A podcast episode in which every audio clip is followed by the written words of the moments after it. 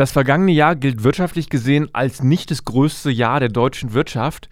Die Berechnungen für Jen Optics Umsatz 2019 konnte der Jenaer Optik- und Technologiekonzern nach Startschwierigkeiten aber doch erfüllen. Erst kürzlich wurde die zufriedenstellende Bilanz veröffentlicht.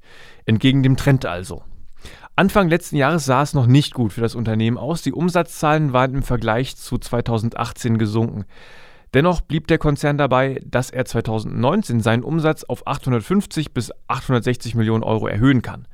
Neben dem kleinen Einbruch konnten sich Jenoptics Aufträge und Umsätze im zweiten Halbjahr wieder fangen und überstiegen sogar die des Vorjahres.